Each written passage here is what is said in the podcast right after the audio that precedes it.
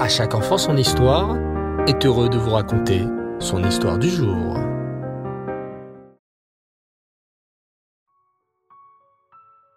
Bonsoir les enfants et Reftov, j'espère que vous allez bien. Baou Hashem. Ce soir, je suis très heureux de vous retrouver pour notre rubrique autour de notre histoire juive, à la découverte d'un des plus beaux personnages les plus héroïques de notre histoire, Janusz Korczak. Comme vous le savez les enfants, Janusz Korczak est un juif polonais qui est né et a vécu dans la ville de Varsovie, en Pologne. Janusz Korczak a toujours aimé les petits-enfants juifs et s'est intéressé très tôt à la pédagogie et à l'éducation. Dès l'âge de 17 ans, lorsque Janusz Korczak croise des petits-enfants pauvres dans la rue, il s'occupe d'eux, leur raconte des histoires et leur apprend toutes sortes de jolies choses. Plus tard, Janusz Korczak décide de devenir médecin et il s'occupe comme un papa de dizaines de petits-enfants juifs qu'il soigne à l'hôpital. Janusz Korczak va même travailler dans des colonies de vacances pour parfaire son apprentissage de la connaissance des enfants. Plus tard, il va travailler dans un foyer spécial, un foyer où beaucoup d'enfants étaient abandonnés. C'est là-bas qu'il va rencontrer Stéfa, une femme juive extraordinaire qui aime elle aussi les enfants de tout son cœur. Ensemble, ils vont créer un fantastique projet, construire une maison pour l'enfant, une maison où Janusz Korczak et Stéfa accueilleront des enfants orphelins qui n'ont plus leur papa et leur maman. La construction de cette maison va durer deux ans.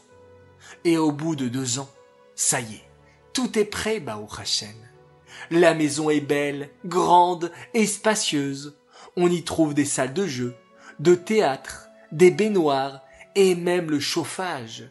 Des choses qui, dans la Pologne de l'époque, n'étaient possédées que par les familles très riches.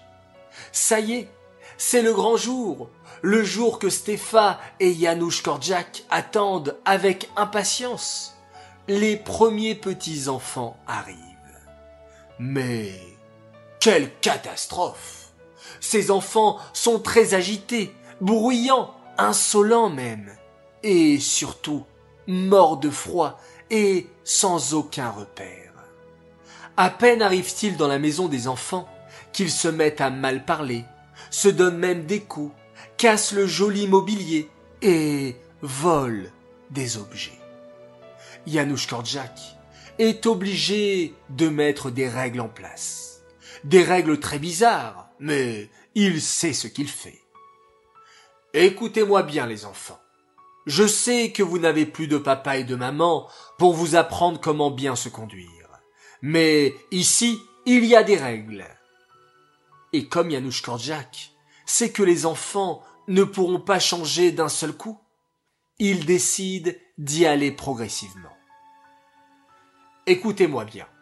Chaque enfant n'a que dix points de bagarre par semaine. Un point pour une petite bagarre, deux points pour une bagarre moyenne, trois points pour une énorme bagarre. Alors faites attention à vos points, les enfants. Vous n'en avez que dix par semaine et chaque bagarre vous en fait perdre.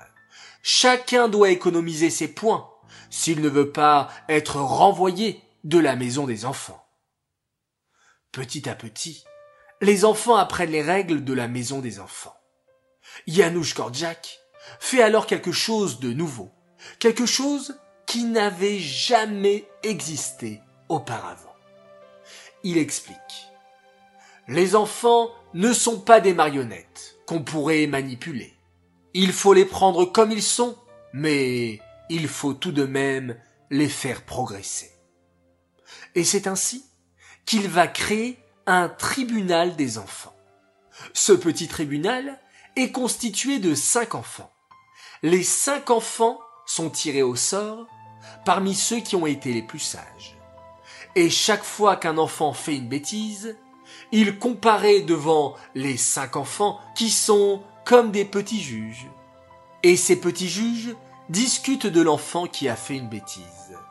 Est-ce qu'il faut lui pardonner Donner une punition ou pas?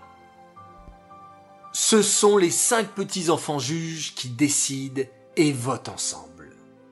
Dans la maison des enfants, petit à petit, les enfants deviennent de plus en plus respectueux. Ils apprennent à ne plus se donner des coups, mais à parler avec leur bouche. Certains enfants ont beaucoup, beaucoup de choses à dire.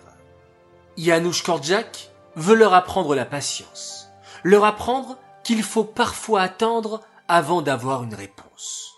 Il décide de ne plus répondre aux enfants qui le tirent sans arrêt par la manche.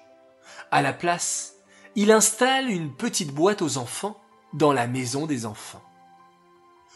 À partir de maintenant, tout enfant qui voudra me dire quelque chose, qu'il écrive une lettre et qu'il la mette dans la boîte aux lettres. Le soir, j'ouvrirai ma boîte aux lettres et je répondrai à tous vos messages. Pour les enfants qui ne savent pas encore écrire, vous pouvez vous faire aider par un enfant plus grand. Et c'est ainsi que tous les soirs, jusqu'à tard dans la nuit, Janusz Korczak lit les nombreuses lettres que lui envoient les petits-enfants juifs de l'orphelinat. Les enfants grandissent et s'épanouissent grâce au dévouement de Janusz Korczak et de Stéphane. Hélas, un événement va venir tout bouleverser. Janusz Korczak va devoir quitter la maison des enfants. Que va-t-il se passer? Vous voulez le savoir les enfants? Eh bien, rendez-vous jeudi prochain pour un nouvel épisode de la vie incroyable de Janusz Korczak. Cette histoire est dédiée Lelou Nishmat, Suzy Messaouda, Batraï Matayesh, Aléa Shalom. J'aimerais souhaiter ce soir un très très grand Mazal Tov à une magnifique princesse. Elle fête aujourd'hui ses 9 ans et elle s'appelle Avital Twitou. Nous te souhaitons une belle et longue vie, remplie de joie et de mitzvot, ainsi que de réussite. Garde toujours cette belle mida de penser et de te soucier des autres, comme Janusz Korczak. Tu es notre merveilleux cadeau.